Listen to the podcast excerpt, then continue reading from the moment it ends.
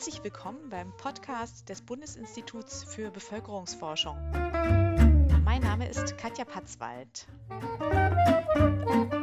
Heute wollen wir über den Zusammenhang zwischen Bevölkerungswachstum bzw. Zahl der Geburten pro Frau und Armut oder Wohlstand sprechen. Diesen Zusammenhang gibt es ganz offenkundig, nicht nur, aber natürlich auch in den Ländern des globalen Südens. Und insofern Regierungen in diesen Ländern versuchen, die Geburtenzahlen zu verringern, um dadurch mehr Wohlstand zu erzeugen, sind wir in einem ganz besonderen und auch dunklen Kapitel der Bevölkerungspolitik angelangt. Und darüber spreche ich heute mit Michael Hilbig. Er ist Geograf an der Universität Koblenz-Landau. Es gibt erstmal die grundsätzliche Idee, dass ein sehr starkes Bevölkerungswachstum schlecht ist für die Entwicklung einer Gesellschaft. Aber die Gründe, von denen die Forschung glaubten, dass sie dahinter steckten, sind historisch nicht immer dieselben gewesen. Könntest du das vielleicht mal kurz aufdröseln, was jetzt genau dahinter steckt? Ja, gerne. Die These, dass Bevölkerungswachstum per se schlecht ist für die wirtschaftliche Entwicklung, ist auch äh, durchaus angezweifelt worden, auch historisch schon. Also wir haben auch schon im 18. Jahrhundert Stimmen gehabt, die gesagt haben, mehr Menschen ist, ist das Ziel, weil wir dann zum Beispiel größere Absatzmärkte haben oder mehr Menschen, die produzieren können und ähnliches. Also es, ist, es gibt immer so diese zwei Pole, aber so, so ein bisschen hegemoniell geworden ist schon die These, dass Bevölkerungswachstum, vor allem exponentielles Bevölkerungswachstum, schlecht für den äh, wirtschaftlichen Aufschwung sei oder die ökonomische Entwicklung. Und diese These ist wirklich schon sehr, sehr alt. Thomas Etzemüller hat zum Beispiel ein Buch darüber geschrieben, Der ewig währende Untergang, und hat schon aufgezeigt, dass im 16. Jahrhundert teilweise in skandinavischen Ländern Bevölkerungsstatistiken geführt wurden, um einerseits kontrollieren zu können, wer kann uns überhaupt Steuern zahlen, aber andererseits äh, wurden daraus auch schon dann ähm, Entwicklungsszenarien gezogen. Am bekanntesten ist sicherlich die These von Thomas Malthus aus dem äh, 18. Jahrhundert. 1798 wurde sein Essay on the Principle of Population veröffentlicht. Der ging davon aus, dass die Bevölkerung exponentiell wächst, aber dass die Lebensmittelproduktion, die Nahrungsmittelproduktion wächst nur äh, proportional, also linear an. Und dementsprechend gab es da so die ersten Warnungen, dass innerhalb von kurzer Zeit die Bevölkerung den, den Ressourcen über den Kopf steigt und es zu großen Hungerkrisen kommen würde. Es ging dann darum, dass sich insbesondere natürlich die Bevölkerungsgruppen vermehren, die äh, nicht so gut sozial dargestellt sind, die nicht so viele haben und dass die dann letzten Endes den Wohlstand gefährden würden. Das Ganze hat auch dann bereits in dieser Zeit ein bisschen Einfluss in die Politik gefunden, so dass zeitweise zumindest die britischen äh, Regierungen die Entwicklungshilfe der eigenen Bevölkerung, also äh, Armenhilfe, ein bisschen eingestellt haben, aus der Motivation heraus, dass diese Menschen, äh, wenn es ihnen gut geht, sich noch weiter vermehren würden. Also das ist, hat alles schon so, so ein Geschmäckle, wie man so schön sagt. Und dementsprechend ist das Ganze schon ja durchaus kritisch zu betrachten. Diese malthusianische Politik oder mal, malthusianische Denke ist immer so, so mitgeschwungen und wir haben dann dazu mit dem Eintritt des 20. Jahrhunderts kamen so die eugenischen äh, Gesellschaften auf. Es ging darum, dass einerseits die doch sehr wohlhabenden weißen äh, US-Amerikaner, Skandinavier und jeweils auch immer innen davon ausgegangen sind, dass wenn sich die Menschen in den damals noch sogenannten Entwicklungsländern immer weiter vermehren, dass ihre weiße Vorherrschaft vielleicht ins Wanken gerät. Und so hat sich das immer gewandelt und inzwischen gab es dann in den 60er, 70er Jahren äh, des letzten Jahrhunderts noch eine Bewegung, sehr bekannt geworden, unter anderem Paul Ehrlich mit der Bevölkerungsbombe, die zu explodieren drohte. Also da hat man auch eine sehr drastische Wortwahl. Irgendwie auf dem Buchklappentext dieses Buches stand auch so, so während man die äh, einleitenden Worte dieses äh, Buches liest, würden fünf Kinder sterben, während 40 weitere geboren werden. Also es wurde sehr apokalyptisch eine Bildwelt geschaffen und ja, es dient in erster Linie dazu, die Politik zu beeinflussen, dass doch äh, Maßnahmen ergriffen werden, dieses Bevölkerungswachstum einzudämmen. Teilweise dann verbunden mit dem Gedanken um begrenzte Ressourcen, teilweise auch, wie gesagt, diese Gedanken um die weiße Vorherrschaft. Also da gibt es verschiedene Weggründe, worum das alles ging. Hat 1994 einen relativ großen Dämpfer erhalten durch die äh, Konferenz für Bevölkerung und Entwicklung, die ICPD in Kairo, auf der vereinbart wurde, dass die internationale Staatengemeinschaft, zumindest die Länder, die das, dann sind, äh, das Ganze dann unterzeichnet haben, von Geburtenkontrollmaßnahmen absehen würden und derartige Politikprogramme, äh, Zielsetzungen hinsichtlich der Reduzierung der Fertilität und ähnliches ad acta legen und ein werte- und rechtebasiertes System etablieren, wonach es äh, zu einem individuellen Recht kommt, dass Personen, in erster Linie natürlich Frauen, entscheiden können, ob und wie viele Kinder sie bekommen möchten. Natürlich hat der Mann da auch immer ein bisschen ein Mitspracherecht. Diese apokalyptischen Vorstellungen, ja, da findet man ja viele Versatzstücke von dem, was du gesagt hast, selbst aus der Historie heute mhm. wieder. Diese Vorstellungen haben ja ihre Kehrseite letztlich auch in der Vorbildwirkung der westlichen Länder, die es zu Wohlstand gebracht haben und in denen gleichzeitig die Geburten stark zurückgegangen sind. Stagnation oder einfach überhaupt gar nicht mehr Wachstum der Bevölkerung stattfindet, sondern die Bevölkerung schrumpft. Mhm. Und diese demografischen Veränderungen, die ja überall in Europa und auch in Nordamerika ähm, prägend sind, wiederholten sich offenbar einige Jahrzehnte nach dem Zweiten Weltkrieg in den sogenannten Tigerstaaten in einigen Ländern Asiens.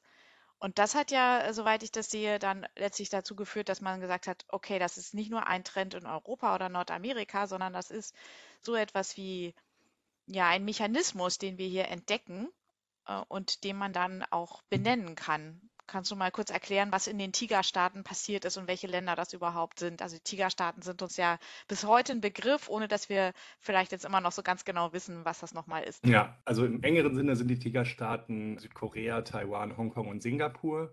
Die, die hat man immer in erster Linie äh, verwendet äh, für, für diese Analysen weil diese Staaten halt ab den, ich sag mal 1970er Jahren, in den 1980er Jahren und insbesondere 1990er Jahren sehr starkes Wirtschaftswachstum erlebt haben und dort zu sehr großen Wirtschaftsmächten herangewachsen sind. Also ich habe die Tage nochmal nachgeschaut. Südkorea ist äh, heute die zehntstärkste Wirtschaft der Welt, also Volkswirtschaft der Welt. Von einem ehemaligen Entwicklungsland aus gesehen, was es noch äh, gegen Ende des Koreakriegs war, ähm, ist das schon ein sehr rapider Aufstieg.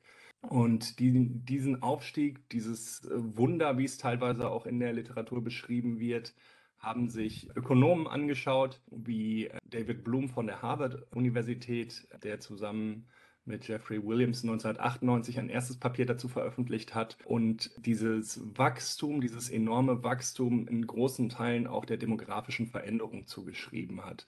Dazu muss man sagen, dass die, dieser Wandel von hoher Fertilität äh, und hoher Mortalität zu niedriger Mortalität und niedriger Fertilität eigentlich so überall global äh, beobachtet werden kann. Das ist der demografische Übergang, was da äh, als Modell zugrunde liegt. Es ist irgendwie nicht völlig plausibel, das Modell, aber es findet statt. Also man kann diese Erkenntnisse durchaus nachvollziehen. Und äh, während des demografischen Übergangs in den sogenannten Tigerstaaten der ging dort besonders schnell vonstatten. Also ich glaube, in, in Südkorea haben sie den innerhalb von 40 Jahren quasi äh, einmal durchlaufen, während da in Deutschland, glaube ich, 140 Jahre äh, für gebraucht wurden. Also es war sehr, sehr, sehr viel schneller als in anderen Weltregionen und äh, deshalb hat das so ein besonderes Interesse auch noch für Bloom und Williamson ergeben, sodass sie das miteinander probiert haben zu verbinden und auch anhand ihrer Datenbasis geschafft haben. Und so konnten sie diesem demografischen Faktor einen Anteil von bis zu 40 Prozent äh, des Wirtschaftswachstums in diesen Tigerstaaten zurechnen. Kannst du noch mal jetzt kurz sagen, was, was ist der demografische Faktor? Was hat der bewirkt? Hm, also der demografische Faktor ist äh, im demografischen Übergang äh, letzten Endes der Punkt, an dem die Abhängigkeit von nicht erwerbstätigen Personen zu erwerbstätigen Personen sinkt. Also wir haben ein, eine Gesellschaft, die noch zu Anfang sehr viele junge Menschen beinhaltet, die noch nicht äh, im Arbeitsmarkt Arbeitsmarkt aktiv sind. Relativ wenig alte Menschen, weil die Lebenserwartung in diesen Ländern halt auch einfach nicht so hoch ist zu Beginn des demografischen Übergangs. Und aufgrund von äh, sinkenden Fertilitätsraten kommt dieser relativ große Anteil von erstmals jungen Menschen dann in das erwerbsfähige Alter und stützt sozusagen die Gruppe der erwerbsfähigen Personen, während durch eine sehr niedrige Fertilität sehr viel weniger junge Menschen nachkommen, die durch diese arbeitsfähige Bevölkerung mit unterstützt werden müssen. Dementsprechend sinkt die ökonomische Abhängigkeit in dem Bereich. Vorausgesetzt, alle Menschen im arbeitsfähigen Alter erhalten auch die Möglichkeit, überhaupt irgendwie ökonomisch produktiv zu sein, also einen Arbeitsplatz. Ja, und wenn dies der Fall ist, dann kommt es dazu, dass ein, ein wirtschaftlicher Übergewinn stattfindet. Und dieser Übergewinn hat halt, wie gesagt, in den Tigerstaaten dann zu einem großen Anteil am Wirtschaftswachstum beigetragen. Und Bloom und Williamson haben berechnet, dass dieser Übergewinn dieser Bonus sogar größer ist als der, den man rein rechnerisch auf Basis der Anteile der Bevölkerungsstrukturen hätte erwarten können. Und das war dann zumindest zu Anfang die sogenannte demografische Dividende. Also ein 40 Prozent zusätzlich, das ist wirklich ja eine gigantische Zahl. Das heißt, es gibt mhm. einmal diese Verschiebung der Altersstruktur. Das macht dann Gewinne frei, die nicht in eine hohe Kinderzahl investiert werden müssen, was auch heißt, dass zum Beispiel Frauen erwerbstätig sein können, weil auch sie nicht, nicht Teil der Infrastruktur sind, die Kinder betreuen. Und Armut letzten Endes damit reduziert wird. Aber das ist ja noch ein ganz wichtiger Faktor, der in dem Konzept immer mitgenannt wird, dass dieses Geld oder auch schon vorher, also dass da, es muss auch noch in Bildung erstmal investiert werden, damit diese vielen Menschen sozusagen nicht alle auf dem Feld arbeiten oder so. Also es muss ja irgendwie auch noch dieser, dieser Übergewinn erstmal erwirtschaftet werden, damit man eine Industrienation wird letzten Endes. Also wenn man jetzt das Südkorea-Beispiel nimmt. Genau, also es geht darum, dass wir zu, äh, als Grundvoraussetzung mehr Ressourcen pro Kopf haben in den jeweiligen Ländern. Und diese müssen natürlich auch klug investiert werden. Ähm, Deshalb äh, wird heutzutage, wenn man von der demografischen Dividende redet, zumindest im akademischen Kontext, gerne von einer ersten und zweiten Dividende gesprochen. Der erste Teil beruht rein auf diesem Übergangsfaktor, also die, der Übergang von abhängiger Bevölkerung zu unabhängiger Bevölkerung und zu mehr Ressourcen pro Kopf. Und der zweite Teil, die zweite demografische Dividende, die einen ähm, sehr viel größeren Anteil am Wirtschaftswachstum letzten Endes ausmacht, ist der Bereich, dass diese mehr Ressourcen pro Kopf auch klug investiert werden. Und da steht in erster Linie Bildung, Humankapital an vorderster Front. Und dann äh, kommen natürlich noch so Sachen wie Ersparnisse erwirtschaften, Geld klug anlegen und so weiter und so fort. Und politisch betrachtet muss das Ganze natürlich einerseits ein System zugrunde liegen haben, welches überhaupt mehr Bildung ermöglicht, aber auch welches qualifizierte Arbeitskräfte sucht die dann äh, in den Arbeitsmarkt einsteigen, um eben mehr zu erwirtschaften. Und je mehr äh, qualifiziert diese Arbeitskräfte sind, desto höher ist tendenziell ja auch der, der Gewinn, der erwirtschaftet werden kann. Diejenigen Menschen, die äh, hochqualifiziert sind und viel Gewinn erwirtschaften, sehen natürlich dann auch wiederum den Mehrwert, den sie durch ihre Bildung genossen haben und legen dann natürlich auch bei der Erziehung der eigenen Kinder Mehrwert auf äh, eine gute Schulbildung. Und äh, so multipliziert sich dieses System immer weiter. Jetzt wollten wir ja nicht nur über das Konzept sprechen, also seine Bestandteile und was es aussagt, sondern auch darüber, dass demografische Dividende von diesem, ja, dieser, diesem ökonomischen Modell zu einem super etablierten Konzept äh, heutzutage geworden ist. Und ich habe mich gefragt, liegt diese Popularität der demografischen Dividende denn nun in diesen hohen zusätzlichen Wachstumseffekten, die sie verspricht? Oder was denkst du? Also ich habe ja qualitative Interviews geführt mit äh, Menschen aus dem Bereich der Politikberatung, der Entwicklungszusammenarbeit. Ich habe mich aber auch mit an Universitäten forschenden Demografinnen und Demografen sowie Soziologinnen und Soziologen unterhalten. Und die haben alle so ein bisschen gesagt, naja, die Popularität ist in erster Linie im Bereich der Entwicklungszusammenarbeit und Politikberatung vorhanden. Äh, aus, aus wissenschaftlicher Perspektive ist das Konzept abgearbeitet, da passiert nicht mehr so viel. Ähm, wir wir haben es verstanden, aber eigentlich ist es auch eher ein theoretisches Konzept. Und in der Politikberatung und Entwicklungszusammenarbeit ist das Konzept schon sehr populär. Also 2017 war Harnessing the Demographic Dividend Through Investments in Youth, auch das Leitthema der Afrikanischen Union. Da wird viel gemacht und das Konzept kommt wirklich an.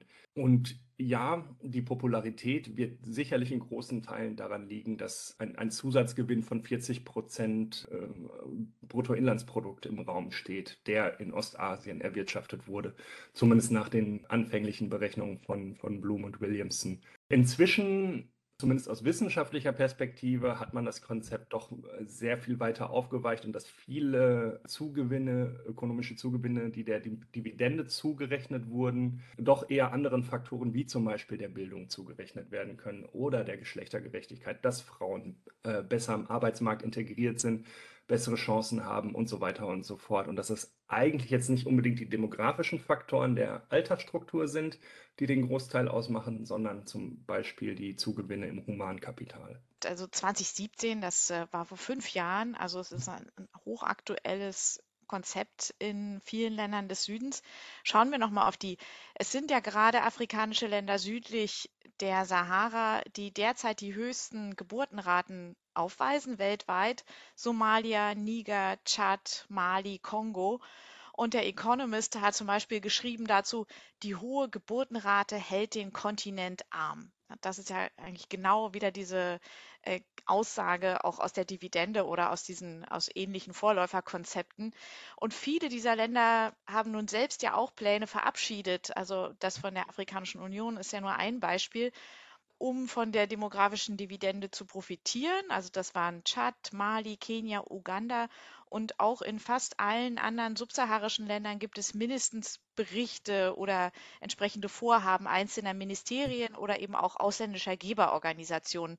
Und jetzt hast du schon gesagt, das wissenschaftliche Verständnis des Konzepts hat sich geweitet und ist nicht mehr so eindimensional oder vielleicht ist es nicht mehr originär nur noch das, was es mal ursprünglich war. Aber wie verstehen denn nun die Regierungen und die Geberorganisationen das Konzept, wenn sie es verwenden in ihren Strategien? Also die Interviewpartnerinnen und Interviewpartner aus der Entwicklungszusammenarbeit und Politikberatung, mit denen ich gesprochen habe, die also die häufig eher den Kontakt zu den Regierungen haben und zu den Ministerien, die haben davon berichtet, dass vielfach äh, die, dieser Nachhalleffekt, ihr müsst investieren, einerseits nicht unbedingt ankommt und andererseits bleibt so ein, so ein verkürztes Verständnis hängen von, die Jugend ist euer Schatz und äh, oh, wir haben einen großen Anteil an Jugendlichen, also wir haben einen großen Schatz und haben wahrscheinlich Wirtschaftswachstum. Also es bleibt ein sehr stark verkürztes Verständnis in vielen Fällen wohl hängen. Es ist natürlich einerseits ein bisschen forciert auch, weil das Konzept auf den ersten ne, Blick sehr logisch, sehr simpel klingt, aber dann einen riesen Rattenschwanz an, an nachfolgenden Forderungen und Politikempfehlungen beinhaltet was dann aber häufig gar nicht mehr erst ankommt. Also es, es, hat mir irgendwie eine Interviewpartnerin gesagt, dass sie in einem sehr, sehr simplen Video probiert hat, überhaupt so ein, so ein, so ein Politiker zu catchen oder die, die, äh, so ein Ministerium zu catchen mit dem Thema. Und das Problem liegt halt darin, dass dieser Mensch äh, sehr stark äh, eingebunden ist in verschiedenste Prozesse.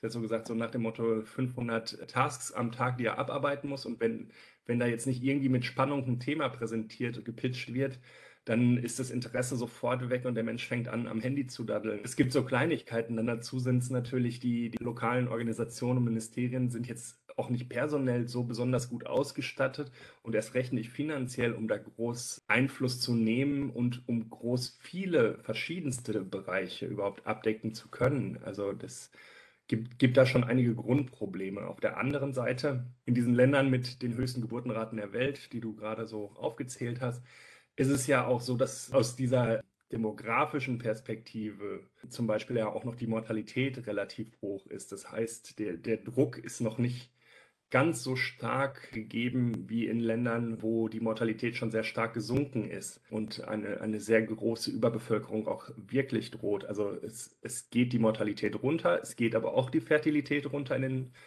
Ländern, von denen wir reden. Nur ist das noch nicht ganz so extrem, wie das zum Beispiel in Südostasien war, ähm, wo, wo die Mortalität durch äh, sehr gezielte Programme natürlich sehr stark reduziert wurde. Und dann natürlich der Zeitdruck entstand, dass auch schnell die Fertilität runtergehen muss und schnell die Politiken implementiert werden mussten, damit äh, die, die, die Wirtschaft nicht völlig überlastet. Also die Problematik besteht schon auch, aber es ist der, der demografische Übergang in, in Subsahara-Afrika läuft langsamer ab, als dies in Südostasien war. Deshalb gibt es schon noch mehr Zeit zu reagieren, aber es muss auch reagiert werden und da hakt es manchmal noch so ein bisschen. Du hast gesagt, Jugend wird als ein Schatz gesehen, den man nutzen kann. Um welche Ziele geht es dann sonst noch genau? Also, dass die Jugend ein Schatz ist, heißt ja jetzt erstmal noch nicht zwingend, dass man auch die Kinderzahl pro Frau drastisch reduziert. Also, was genau sind denn die Ziele? Genau, das ist, das ist der, der springende Punkt. Also so, solange im politischen Verständnis drin bleibt, die Jugend ist unser Schatz und letzten Endes ist sie das ja auch, weil wenn diese Jugend, die wir in diesen Ländern dann haben, ins äh, arbeitsfähige Alter kommt, kann sie diese, diesen demografischen Bonus erwirtschaften. Was nicht hängen bleibt, ist die Tatsache, dass die nachfolgende Generation kleiner sein muss, um für die Dividende diesen Bonus zu erzeugen. Es gibt Länder, ich glaube Tansania war es, wo der Präsident noch vor ein paar Jahren äh, die Leute dazu aufgerufen hat, mehr Kinder zu bekommen. Also da wird dann viel Bevölkerung als Machtposition noch immer angesehen. Also je, je, stärker die Bevölkerung wächst, desto höher ist mein Einflussbereich zum Beispiel. Und das, das sind schon Probleme. In anderen Ländern ist es durchaus anders, aber so ganz essentiell durchgesetzt hat sich das Ganze noch nicht, würde ich behaupten, aus den Gesprächen äh, mit meinen Interviewpartnerinnen und Partnern. Das ist ja auch ein interessantes Spannungsfeld, wie die individuelle Entscheidung zu so einem gesamtgesellschaftlichen Wohl, in welchem Verhältnis diese miteinander stehen, ich habe, weil wir über den globalen Süden sprechen, ja häufig mit so einer Herablassung, da gibt es noch so viele Kinder und deswegen gibt es da keinen Wohlstand, auch nochmal geschaut, wie das in Europa sich verhält. Und man findet zum Beispiel einen äh, Contraception Atlas, den das Europäische Parlamentarische Forum herausgegeben hat. Es ist eine Auflistung dessen, was in Europa an Familienplanung mhm. ermöglicht oder erschwert wird. Und man kann da auch sehen, dass auch in zum Beispiel Deutschland, arme Familien schwerer Zugang zu Verhütungsmitteln haben, dass Abtreibung, wie wir wissen, in Polen verboten ist, äh, dass sich viele Frauen in ökonomischer oder rechtlicher Abhängigkeit befinden, dass Gewalt eine Rolle spielt, dass Druck durch Kirchen oder Nachbarschaften ausgeübt wird. Also alles etwas, was nicht der ja, sexuellen reproduktiven Selbstbestimmung zugutekommt. Und in, in Ländern südlich der Sahara stellt sich dann aber jetzt die Frage, wann und also ob und wann eine Frau ein Kind bekommt, ja nochmal vor dem Hintergrund des hohen Bevölkerungswachstums und dessen, dass man also auch als Frau mit sehr vielen Kindern eingeschränkte Lebensoptionen hat, jetzt mal im weitesten Sinne, und es also diese Notwendigkeit doch irgendwie besteht, die Armut abzubauen und Bildung und Entwicklung äh, zu ermöglichen. Gleichzeitig gibt es da ja Präferenzen, die noch ganz andere sind als hier fünf bis acht Kinder gelten als ideal, auch wenn die tatsächliche Zahl häufig niedriger ist. Du hast es gesagt, es gibt eine hohe Mütter- und Säuglingssterblichkeit ja auch, also nicht nur bei den älteren Leuten, sondern auch ähm, im ja, Mutter- und Kleinkindbereich. Ich habe einen Fachbeitrag in PNAS von 2020 gesehen, in dem die Formel postuliert wurde, die Mehrheit der Mütter in Subsahara-Afrika hat den Tod mindestens eines Kindes von unter fünf Jahren erlebt persönlich. Mhm. Also das sind ja krasse Verhältnisse. Wie lässt sich denn in, in diesem Spannungsfeld zwischen Armut und Selbstbestimmung der Frau jetzt so etwas einordnen, was du gesagt hast, was auf der Kairo-Konferenz dann stattgefunden hat, dass man also der Selbstbestimmung ja Vorrang gibt, aber die Möglichkeiten dazu ja gar nicht da sind? Das ist so ein bisschen die Frage, ob die Möglichkeiten wirklich nicht da sind oder doch. Also es wird jetzt zum Beispiel gerne der, der Indikator Unmet Need for Contraception verwendet. Der klingt, bis ich äh, vor ein paar Tagen so einen kritischen Artikel dazu gelesen habe, eigentlich ja sehr äh, gut. Also es wird ein, ein nicht erfüllter Bedarf an äh, Verhütungsmitteln, der soll gedeckt werden. Das ist, glaube ich, auch der springende Punkt. Also es gibt sehr, sehr viele Menschen in Subsahara-Afrika, die sehr wenig Wissen über Verhütungsmittel haben. Das ist also auch wieder so eine Aufklärungsbildungskomponente. Und andererseits auch einen schlechten Zugang zu den Verhütungsmitteln. Diesen, diesen Bedarf zu decken, das ist auch ein guter Punkt, den die internationale Entwicklungszusammenarbeit leisten kann. in dem äh, Verhütungsmittel einerseits äh, finanziert werden und verfügbar gemacht werden.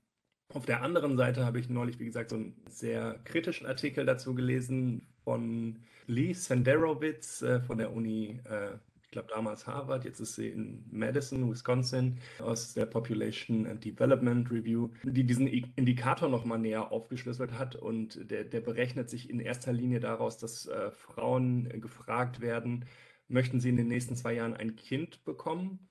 Ja, nein. Verhüten sie? Ja, nein. Und die Diskrepanz daraus äh, ist dann das Unmet Need äh, in, in der offiziellen Lesart. Das hat also wenig wirklich mit dem Bedarf zu tun, den diese Frauen haben, sondern eher mit einem konstruierten Bedarf. Also wer nicht schwanger werden will, sollte gefälligst verhüten, aber es fallen zum Beispiel auch äh, homosexuelle Frauen mit rein und ähnliches, die so, oder Frauen, die überhaupt gar keine äh, sexuelle Aktivität derzeitig haben. Und, und dementsprechend wird da vielen Frauen ein, ein Need, also ein Bedarf zugeschrieben, den sie gar nicht haben. Sie hat das Ganze dann über Daten des Demographic and Health Surveys für, ich glaube, sieben oder acht Länder dekonstruiert und neu berechnet anhand verschiedenster Frageformen und ist dazu gekommen, dass äh, so maximal ein Drittel der äh, über das Unmet Need äh, ausgewiesenen Frauen wirklich auch einen Bedarf haben an Verhütungsmitteln. Also dieser, dieser Faktor ist schon sehr hoch gegriffen.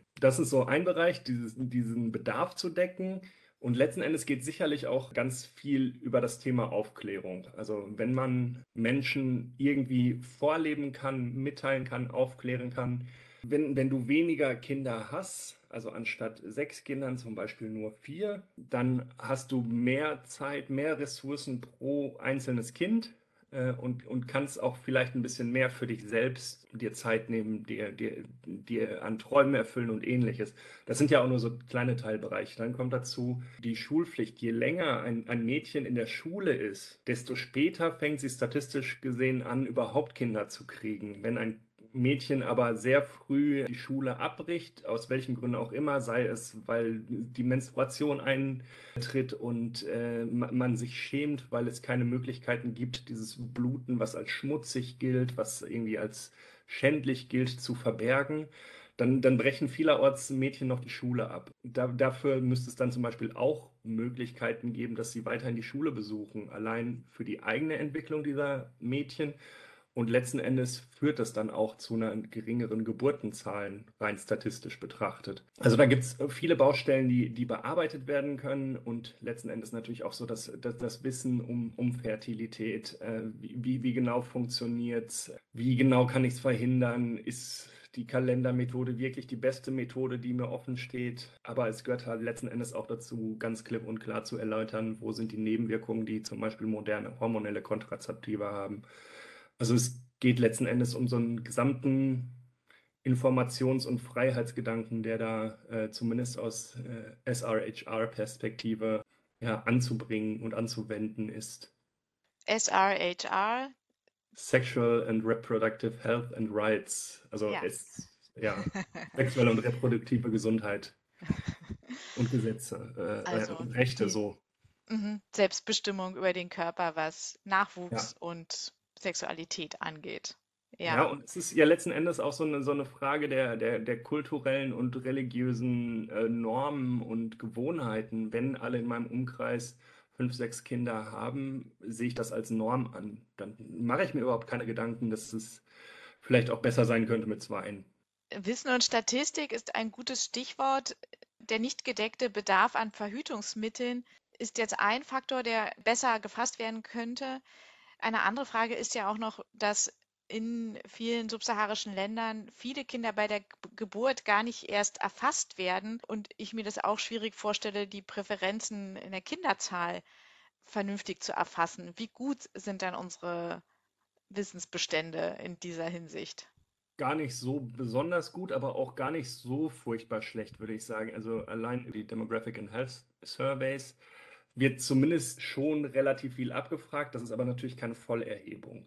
Le letzten Endes sind Bevölkerungsstatistiken aber auch tatsächlich nur in sehr, sehr wenigen Ländern weltweit überhaupt wirklich gut. Gerade läuft der Zensus 2022. Ihr macht auch keine Vollerhebung. Also ihr, ihr habt da auch Projektionen und Berechnungen drin und kriegt auch nicht alles mit, was in der Gesamtbevölkerung stattfindet. Aber es ist schon eine sehr, sehr gute Methode überhaupt. Und die, die, diese Daten und, und Verfahren gibt es ja jetzt auch nicht überall weltweit. Also von, von daher, äh, es ist teilweise schwierig, was die Datenlage anbelangt, äh, teilweise auch sehr schwierig. Wie, wie gut oder schlecht die projizierten Daten und teilweise geschätzten Daten sind, ließe sich auch nur anhand einer Vollerhebung äh, wirklich erläutern. Ne? Also erst wenn wir wissen, wie die Daten korrekt sind, können wir wissen, wie groß unsere Abweichungen sind. Du hattest etwas länger über Bildung junger Mädchen und Frauen gesprochen und auch den Schwierigkeiten damit, Schulbildung möglichst lange wahrnehmen zu können. Welche Rolle spielt denn die reine Infrastruktur, also die Versorgung mit Verhütungsmitteln, aber auch medizinische Angebote? Also die ist in den letzten Jahren schon sehr viel besser geworden. Die reine Verhütungsinfrastruktur ist, es sind nur knapp ein Drittel derjenigen äh, Frauen haben einen Bedarf angemeldet an Verhütungsmitteln, die, die dafür ausgegeben werden. Also es scheint besser zu sein, als wir annehmen. Aber auch hier ist natürlich die Frage, wer zahlt, wie zahlt, was wird gezahlt und ähnliches. Also es, es, es gibt Initiativen wie äh, die Family Planning 2020, inzwischen 2030 Initiative, die 2012 auf dem London Summit on Family Planning gegründet wurde. Die, die haben beispielsweise äh, sehr schnell, knipp und klar pragmatisch auch gedacht, einen gewissen Anteil an Hormonimplantaten und äh, so drei Monatsspritzen Bayer und Pfizer abgekauft, beziehungsweise die, die Abnahme garantiert. Und das sind natürlich, wenn, wenn, wenn die Möglichkeit besteht, irgendwie in der Konsultation mit, mit Frauen, Mädchen zum Thema Verhütung, wir sind die, die schon bezahlt sind durch die Gates Foundation. Und das sind die Optionen, die du vielleicht doch nicht hast, weil du sie dir nicht leisten kannst. Wir wird vielleicht doch schon mehr auch vermeintlich technokratisch äh, installierte Infrastruktur verwendet. Also dass zum Beispiel die Produkte von Bayer und Pfizer dann eher verwendet werden, trotz der Nebenwirkungen, die auftreten können bei hormoneller Verhütung. Ähm, und also die, die völlige freie Wahl ist, glaube ich, nicht so besonders gut an Verhütungsmitteln. Aber es gibt einen doch relativ guten Zugang überhaupt zu Verhütungsmitteln und Empowerment. Und, und letzten Endes war es ja in, in, Deutschland auch ähnlich Ende der 60er Jahre. Aber äh, gerade aus Sicht der, der, des Female Empowerments, also der, der weiblichen Selbstermächtigung, war das der Schritt, um selbst entscheiden zu können, ob ich schwanger werde oder nicht. Und es, es ging da nicht sehr stark um die Perspektive, ist das das beste und sicherste Mittel, sondern in erster Linie, werde ich schwanger oder nicht und äh, kann ich das irgendwie verheimlichen oder kann ich es beeinflussen? Weil meinem Mann aufzuzwingen, das Kondom zu verwenden, zumindest das Rollenbild der 60er Jahre hat es äh, auch rechtlich noch nicht hergegeben. Wenn ich jetzt aus unserem Gespräch also einerseits Bildung und dann auch zum Beispiel Gesundheitsversorgung nehme als zwei ganz wichtige Punkte, dann, um mal den äh, Titel eures Beitrags zu zitieren, äh, They don't make the bus, also Bildung und Gesundheitsversorgung kann man dann nicht so gut unterbringen in der Entwicklungszusammenarbeit offenbar wie Geburtenraten oder so etwas wie ähm, Jugend als Kapital.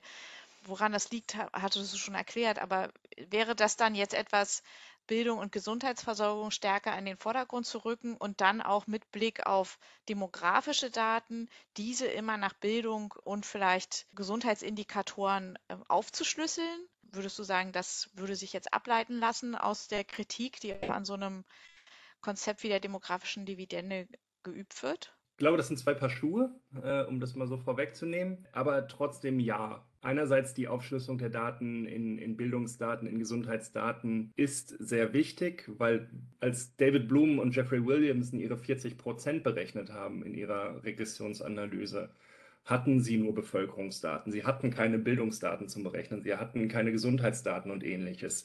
Also le letzten Endes sind, sind das alles Themen, die sich auf äh, die Bevölkerungsstruktur äh, auswirken und über den Faktor Bevölkerung in ihrer Re äh, Regressionsanalyse herausgekommen sind.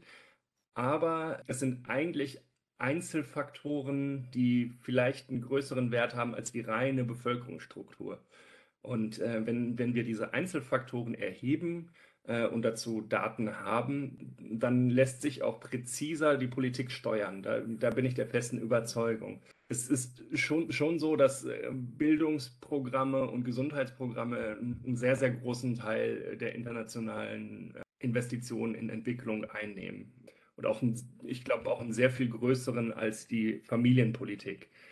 Aber das sind so, äh, um zu den Schuhen zurückzukommen, ausgelaufene, ausgetretene Schuhe. Also damit äh, begeistert man niemanden mehr in der Hinsicht. Wenn man das Ganze aber jetzt mit Wirtschaftswachstum oder der Aussicht auf Wirtschaftswachstum äh, in Verbindung stellt und das durch äh, Familienplanungspolitik ähm, und auch die Auswirkung von Bildung, von Gesundheit auf Familienplanung äh, beziehungsweise auf die Altersstruktur und letzten Endes auf Wirtschaftswachstum, dann hat man so einen, so einen neuen argumentativen Twist geschaffen und ähm, der kreiert dann schon wieder eine neue Begeisterung. Also wenn es geschafft wird, ähm, in der Politikberatung, in der Entwicklungszusammenarbeit, die Regierung über das, den, den Umweg geringere Kinderzahlen zu, wegen äh, mehr wirtschaftlicher Prosperität zu Bildungsinvestitionen zu bewegen, dann ist das doch hervorragend. Die Gefahr steckt da drin, dass das Konzept zu kurz gefasst wird und im schlimmsten Fall Programme wie die chinesische Ein-Kind-Politik oder sowas umgesetzt werden, sodass mit sehr viel Zwang gearbeitet wird. Aber da hingegen haben wir ja eigentlich die Charta von Kairo und die Agreements von Kairo, ähm, dass es ja rechtbasiert stattfinden soll. Deshalb, man muss das Ganze schon immer ein bisschen kritisch betrachten. Wer finanziert da was? Was genau wird umgesetzt? Aber diese, dieser Umweg kann hilfreich sein, um die, die großen Ziele für mehr Bildung, für mehr Gesundheitsversorgung und ähnliches zu erreichen. Das ist ein hervorragendes Schlusswort. Ganz herzlichen Dank, Michael. Gerne, gerne. Danke.